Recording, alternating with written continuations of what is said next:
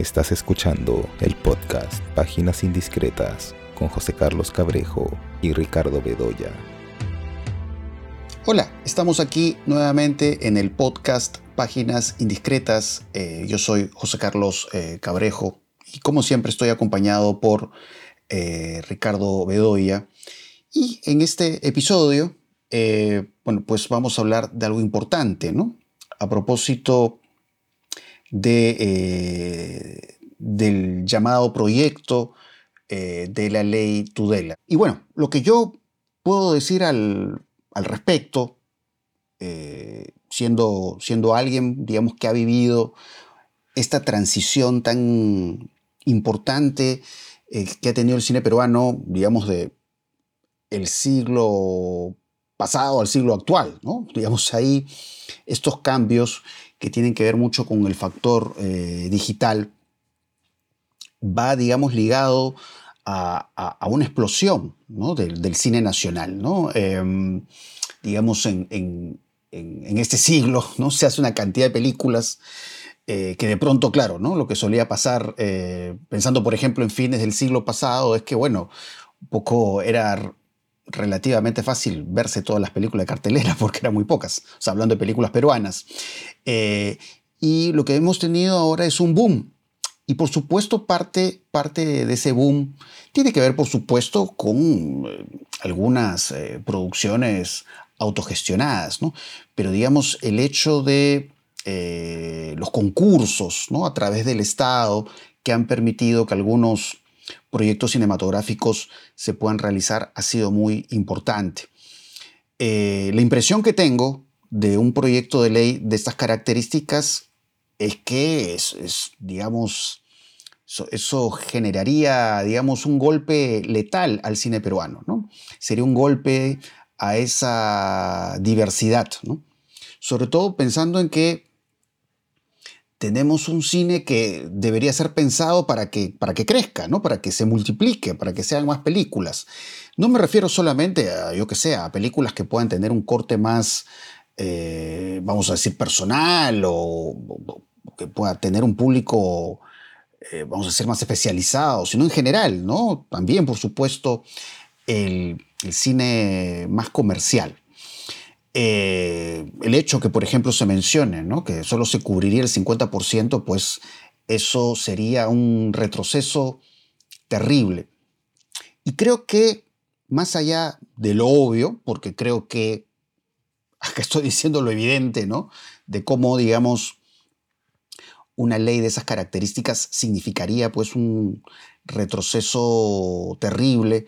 Creo que em, el cine peruano, de un modo u otro, eh, se ha convertido un espacio de encuentro en medio de nuestras diferencias. Películas como Huña y Pacha, por ejemplo, que es, una película hablada en una lengua originaria. Y que haya tenido una presencia, por ejemplo, en salas en Lima y que haya tenido pues una buena acogida, es, eh, es la demostración de eso, ¿no? Que a veces nos es tan eh, esquivo, ¿no? Que es, digamos, lograr esa cercanía, lograr esa proximidad entre eh, quienes somos peruanos, más allá de en qué parte del Perú estamos o qué idioma hablamos o qué cosa nos, nos define culturalmente. ¿no? Y por supuesto, hablar del apoyo al cine peruano es hablar también de eh, la presencia importante que han tenido, eh, por ejemplo, películas como La teta asusta de Claudia Llosa, ¿no? que es un trabajo que pues ganó un premio importante en el Festival de Berlín, pudo tener una nominación al Oscar. ¿no? Entonces creo que hay un valor del cine peruano que tiene que ver con una dimensión interna, cómo el cine nos acerca, nos, nos une, eh, y cómo el cine es, es parte de nuestra identidad. Pero por supuesto podría hablar de otros aspectos que, me llaman mucho la atención, ¿no? como esta referencia a Promperú, ¿no? es decir, es casi pensar el, el cine no sé, como si fuera, digamos, una suerte de, ventana turística de nuestro país, cuando creo que el cine peruano eh, toca temas mucho más complejos, toca temas eh, mucho, mucho más hondos. Eh, creo que, por lo que he podido leer, me da la impresión de que hay una gran ignorancia de cómo es que funciona el cine en general y en particular el cine peruano. Estos números eh, y esta diversidad que encontramos en el cine peruano, desde el llamado cine regional, ¿no? hasta todas las posibilidades expresivas que hay dentro del cine que se hace en la capital, creo que eso es algo que no se debe perder. Y buena parte de eh, estas voces cinematográficas tienen como base esencial eh, los concursos que se hacen a través de los mecanismos del Estado. Y, todo, y toda esa discusión que hay sobre este proyecto eh, me hizo recordar una entrevista que le realicé no hace mucho a Jorge Eslava para, para la revista Ventana Indiscreta, que además tiene este libro muy interesante, si no me equivoco, el libro es Mirador de Ilusiones, en la que habla de la importancia del cine como medio educativo. Eh, y en la entrevista Jorge me contaba que muchos profesores, eh, digamos, cuando él les hablaba de la posibilidad, por ejemplo, de que un profesor de colegio pasara una película en su clase, y que pues a muchos profesores eso no les parecía correcto porque veían el cine como un mero entretenimiento. Por supuesto que el cine es entretenimiento, pero va más allá del, del mero entretenimiento y es como el cine nos puede comunicar cosas importantes sobre los demás y eh, sobre nosotros mismos. Entonces creo que esta, esta mirada, vamos a decirle, mirada popcorn del cine, creo que es un poco lo que se respira también ¿no? en, el, en el proyecto. Así que, bueno, espero que... Se vincula con lo que ha dicho Scorsese ayer o anteayer, ¿no? Eh, cuando dijo que este, que lo que él siente más es que eh, la generación actual, ¿no es cierto?, identifica cierto tipo, cierto modelo de películas con lo que es el cine, ¿no? Y el cine no es eso. El cine puede tener una variedad gigantesca y una complejidad extraordinaria que no es la que está presente en esas películas que los jóvenes identifican como la única modalidad de cine, ¿no? Y eso es, eso es el asunto, ¿no? Es, es un asunto bien grave, ¿no? Porque, claro, eh, digamos, esa presencia y esa hegemonía ¿no? ha ido poco a poco desplazando, arrinconando otros tipos de cine, otros estilos, otras miradas que ahora hay que encontrarlas en plataformas que o son muy diversas, son muy, o están un poco perdidas, o, te ofrecen una cantidad tal de películas de títulos que te mareas, ¿no? Pero ya no, ya, ¿te das cuenta? Entonces ese es el, ese es el asunto, ¿no? Sí, además fíjate, ¿no? Hablando de estos temas, ¿no? De, cómo muchos peruanos entienden lo que es el cine peruano, ¿no? La vez pasada veía un video de, de la página eh, Cinesmero, ¿no? En la que se entrevistaba a un músico peruano eh, y el músico peruano dijo lo siguiente, ¿no? Dijo que él consideraba que eh, la música que se hacía en el Perú, haciendo sumas y restas, era mejor que el cine peruano. ¿no? Mi pregunta ahí es, ¿a qué cine peruano se refiere? ¿no? ¿Qué, cosa entiende por ese cine peruano supuestamente de menor categoría? ¿no? parece ser que hay muchas personas que conocen, digamos, ese cine más comercial, que es exitoso, aunque también es visto muchas veces de forma despectiva, y terminan encorsetando al cine peruano en esa categoría cuando el cine peruano es algo mucho más grande eh, y tiene otra forma de expresión que, por lo visto, pues mucha gente no conoce. Eh, entonces, no. estamos lidiando con eso, ¿te das cuenta? Sí, sí, sí, sí, claro. Mira, cuando lees tú esta discusión que hay en las redes sociales sobre lo que está pasando ahora, sobre este proyecto, qué sé yo, eh, tú sientes que hay un desconocimiento absolutamente extraordinario y amplísimo eh, sobre el tema, ¿no? Y que la gente dice cualquier cosa, ¿verdad? ¿no? Eh, es decir, claro, el cine peruano, ¿no? Y eso uno lo siente a veces cuando uno es profesor o no, o, a veces es entrevistado por gente joven, eh, que vienen a repetirte los mismos estereotipos en su pregunta, ¿no? Y los mismos lugares comunes en su pregunta, ¿no? Y te van diciendo, pero el cine peruano, ¿no? Este, ¿Qué puede hacer para, por ejemplo, parecerse a Hollywood? Yo le digo, bueno, no, lo que debe hacer es no parecerse, justamente, ¿no? Tiene que cultivar su propia identidad. O, este, ¿ha mejorado el cine peruano? ¿No? Es una pregunta que te hacen a menudo, ¿no? ¿Ha mejorado en los últimos años? Eh, y claro, oye, ¿qué es el cine peruano? Hay varios cines peruanos, porque hay varias formas de producción, porque hay varios modos de representación, porque, ¿no? Porque, porque hay una diversidad gigantesca, ¿no? Entonces, claro, es como una idea, o, por ejemplo, ah, ya, los actores que siempre se repiten, siempre son los mismos. Sí, claro, porque no ves otro, pues, porque no ves otro cine peruano que está ahí, ¿no es cierto? Lo único que ves es aquello que te ofrece la cartelera y que ni siquiera, ¿no es cierto? Es todo el cine peruano que llega a la cartelera, porque hay un montón de, muchas películas peruanas que llegan a la cartelera, pero que son vistas por muy poca gente, porque simplemente son invisibles, porque para lograr visibilidad también se requieren recursos. Y no es cierto, y una ley que solamente va a financiar la mitad de un rodaje, ¿no? Y no piensa en la posibilidad de estimular la visibilidad de las películas, también es una ley parcial que se está equivocando, ¿no? Entonces hay, hay un montón de lugares comunes que se repiten y se repiten y que no hay forma de modificar. Claro, porque te acordarás que antes habían otros lugares comunes, ¿no? Este que el cine peruano era un cine de calatas, ¿te acuerdas de eso, no?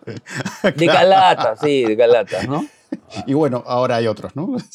otros clichés. A ver, estamos en una época de estandarización de todo, ¿no? Eh, ¿no? Todo se estandariza, ¿no? Todo sigue formatos y recetarios, ¿no? Y bueno, mira, y, claro, y como dice Scorsese, hay una generación o dos generaciones que ya están acostumbradas a pensar o están de alguna manera modeladas por una oferta que es totalmente estandarizada, ¿no? Y entonces, claro, y no es culpa de esa generación, ¿no?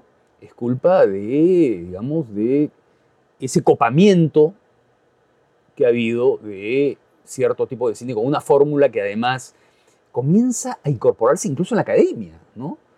Porque, claro, muchos de los cursos y demás eh, que, a veces se dictan sobre guion o, o, la idea que se tiene del guion o de la forma de guionizar es propia de un manual de guion, ¿no? Esos manuales que te dicen a los 20 minutos tiene que haber un giro, a, los 40 tiene que haber uno otro, ¿no es cierto? Y no sé qué. Todo está cronometrado para que las cosas ocurran así. Bueno, eso es, sí, es parte del cine, pero hay otras posibilidades narrativas, otras posibilidades dramáticas, otras formas de representación que también son el cine, ¿no? Sí, pues, no, sé por qué, ahora que estamos conversando, me he acordado de, de esta película de, de Godard, Alphaville, ¿no?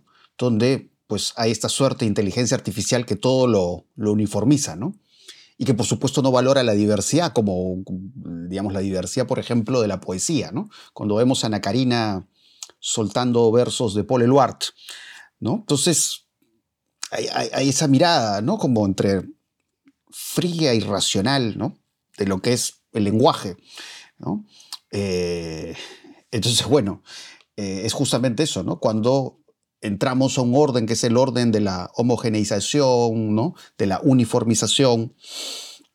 Y eso es algo que por supuesto hay que defender, ¿no? hay, que, hay que vigilar ¿no? todo lo que mal que bien hemos logrado en el cine peruano. ¿no? La cosa es avanzar, que más bien haya más diversidad, que se hagan más películas, que hayan más voces y que no retrocedamos ¿no? y terminemos pues eh, en estos casilleros, hay sujetos a un solo tipo de cine. Eso es indudablemente algo que eh, no debemos eh, permitir. Así que bueno, nos, pareció importante poder comentar toda esta problemática de este proyecto. De todas maneras, em, digamos ya para, para cerrar este episodio, comentar que bueno, dentro de poco eh, ya comienza la nueva edición del Festival Lima Alterna, que ya hablaremos en su momento con más detalle de dicho festival, pero sí contarles que hoy viernes a las ocho y media de la noche en el Centro Cultural de la Católica van a proyectar See You Friday Robinson, de Mitra Farahani, que además es una película en la que aparece justamente Jean-Luc Godard, ¿no? el cineasta al que mencioné hace unos momentos. Y el sábado 30 de septiembre a las 8 y media van a dar Woke Up de Hong Sang-soo, que también es un director que mencioné hace un rato a propósito justamente de eso, ¿no?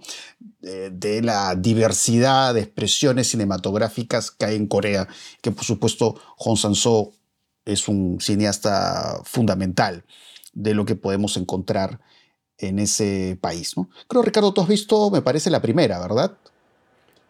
Yo he visto, sí, hasta el viernes, ¿no? Robinson, claro que es una película interesantísima, ¿ah? ahí hay que recomendarla así con, con énfasis, ¿no? Que es, a ver, eh, eh, la directora Mitra Farahani, que es iraní, eh, convence, entre comillas, a, a Ebrahim Golestan, que acaba de morir además, ¿no? escritor y cineasta iraní, y Godard, que se conocieron hace muchos años, ¿no? Eh, para que intercambien correspondencia, ¿no? Esa es un poco la idea del... Pero lo que va ocurriendo es especialmente interesante, pues, ¿no? Porque van, eh, quedan en escribirse los viernes, pero por supuesto eso poco a poco va quedando, ¿no? También como, una, como un buen deseo, ¿no? Pero lo, fascinante es que cómo eh, Godard comienza a enviar sus, sus, cartas a, a Golestan, ¿no? Eh, y las cartas de Godard son fraccionadas, son, eh, están construidas con imágenes de diverso tipo, con frases tomadas de aquí y de allá. Es un poco como lo que ese collage, ¿no es cierto?, que hace Godard en, sus, en, muchas de sus películas, ¿no? Sobre todo en la última época, ¿no? Y poco a poco, y por supuesto, Golestan eh, se queda un poco, ¿no? Asombrado, no entiende, ¿qué, ¿qué, es esto? ¿Qué quiere decir Godard con esto? no tiene nada que ver con una correspondencia tradicional. Y lo más interesante es cómo Godard, a, ver, a la manera de una termita, ¿no? Ah, de un comején, digamos, se apodera de la película, ¿no? Con, esta, con estas intervenciones cada vez más sorpresivas e insólitas, ¿no? Es una película realmente interesante, ¿no? Eh, sí, y bueno, y creo que vale la pena ver, claro. Bueno, yo no he visto Woke Up de Hong Sang-soo, pero bueno, en la edición pasada eh, se pudo ver eh, el film de la novelista, ¿no? Bueno, Hong Sang-soo es, un cineasta que hace muchas películas, pero es un cineasta pues eh, fascinante, ¿no? Digamos, por un lado, cómo juega con cuadres fijos, ¿no? Tiene un poco ese lado osu, pero también tiene ese lado romer, ¿no? Del valor de la palabra y cómo va enfocando, digamos, em, también este lado, que es un lado eh, metacinematográfico, ¿no? Cómo de alguna manera eh, Hong Sang-soo es un cineasta como que se refleja, ¿no? En algunos personajes que también son cineastas, como también encontramos personajes que van al cine, ¿no? Que en algunas películas también crea pues este vínculo tan singular con, con Kim Min-hee, ¿no? que, es, que su musa, ¿no? Y, que hace algo muy interesante de Novelist Film, ¿no? que es ese personaje de la novelista que quiere hacer una película eh, y, quiere, digamos, quiere hacer la película con el personaje de Kim Min-hee, ¿no? Pero poco cómo juega eso, ¿no? Porque poco en The Novelist Film siento como que Hong Sang-soo se refleja, ¿no? En esa novelista, ¿no? Y en, la relación con, con quien es su musa, ¿no? La musa del personaje, la musa del mismo Hong Sang-soo. Em, entonces, nada, es, un cine muy rico, es un cine de muchas capas. Eh, y bueno, siempre es un acontecimiento ver una película de Hong Sang-soo, así que espero ir a ver Walk Up. Sí, sí, claro. No, Hong Sang-soo es, uno de los grandes cineastas del cine actual, ¿no? Eh, lo interesante es ver cómo eh, la repetición de sus asuntos, de sus obsesiones, ¿no? de sus personajes, el tipo de relación que establece entre los personajes, ¿no? Eh, va, va siendo reiterativa, ¿no? Pues claro, es repetitiva, ¿no? Pero va creando siempre variaciones, ¿no? Eh, variaciones muy originales, ¿no? Que pueden ser variaciones vinculadas con el, paso del tiempo, ¿no? El salto de tiempos, ¿no? la dislocación temporal, ¿no? Eh, o con historias, ¿no? Historias que de pronto tienen una linealidad y que de pronto se comienzan a bifurcar, ¿no? Y después se vuelven a reencontrar, ¿no? eh, hay siempre estos dispositivos narrativos que son muy originales, ¿no? Sí. Entonces, eh, claro. Sí, es muy interesante lo que dices porque no sé si alguna vez te, te habré pasado por WhatsApp ese meme que vi de Hong Sanso, que era como una imagen que, que parecía como la imagen de un noticiero, ¿no? que decía que habían metido a la cárcel a Hong Sanso por siempre hacer la misma película, ¿no? Algo así decía el meme, ¿no? Entonces, claro, es verdad que hay repeticiones, pero a la hora que uno ve con detalle, pues hay, hay variaciones y en esas variaciones siempre uno encuentra algo fascinante, ¿no? Y sobre todo, ¿sabes qué cosa? No tanto, wow, por supuesto, todas las variaciones narrativas y demás, pero ¿sabes qué? Las películas tienen eh, una atmósfera, un clima particular, cada una de ellas, ¿no? Hay películas que son más melancólicas, hay películas que son más relajadas, ¿no? Hay películas que son más jubilosas. O sea, son estados de ánimo que están en Sí. cada película, ¿no? Y que supongo que tienen que ver con el estado de ánimo de Hong Sanso, porque son películas que están hechas, eh, digamos, eh, con mucha improvisación, ¿no? Y que al parecer Hong Sanso va escribiendo sobre la marcha, ¿no? Claro, porque a veces va cambiando sí, cosas en el rodaje, Sí, sí. ¿no? Entonces, eso es bien interesante, ¿no? Eh, o la relación con el- los paisajes, por ejemplo, ¿no? Con los lugares, ¿no? Y con, la, co- veces y, en- y con la comida, que eso es fundamental. Y con la ¿no? bebida. ¿no? Y con la bebida. comer, porque ¿no? Se Eso es pegan unas algo- borracheras Sí, formidables sí. los personajes, sí, ¿no? sí, sí, sí. Están tomando y tomando y tomando y conversando y conversando y conversando. Claro, es, es, este, es tipo de cineastas que tienen un asunto, ¿no? Que lo van ah, revisando a partir de perspectivas diversas y de humores diversos, ¿no?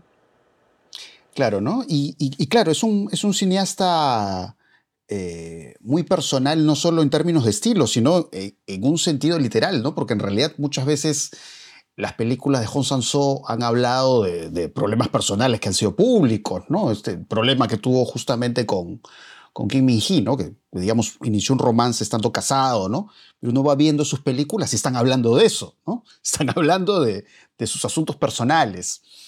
Em, claro. Entonces es algo muy Y, además curioso. Y va explorando, ¿no? Porque también tiene películas, por ejemplo, con Isabel Huppert, ¿no? Tiene una película hecha en- durante el Festival de Cannes, en todo el ambiente del Festival de Cannes, ¿no? Eh, y va reflexionando sobre la imagen, ¿no? Sobre, por ejemplo, la, la- la idea del, del fo- la- el fotógrafo o la fotógrafa, ¿no? Que En la, en la cámara de Clara Va- se ve eso, ¿no? Ahí la cámara clara, claro. Pero, ¿no? Es que una reflexión sobre la imagen. sobre la ¿no? imagen, ¿no? Le toma la foto, ¿no? Y, y es Sí. eso, ¿no? Está, reflexionando un poco también sobre su tránsito, ¿no? Su tránsito como cineasta por distintos países y a la vez cómo, Sí, sí. cómo se enfrenta en esos espacios a, a la creación de la imagen, ¿no? Que eso está en la cámara Clara como está en el film de la novelista, ¿no? Sí. Entonces es un, es un cine muy, muy rico, ¿no? Siempre hay algo interesante por descubrir en estas películas. Así que bueno, eh, les hacemos esas sugerencias y por supuesto ya en su momento hablaremos más en detalle de eh, la próxima edición de Lima Alterna, que creo que empieza, si no me equivoco, el 13 de octubre. Así que bueno, ya en su momento hablaremos de eso. Eh, y nada, espero que les haya gustado este episodio y ya nos estaremos escuchando eh, próximamente.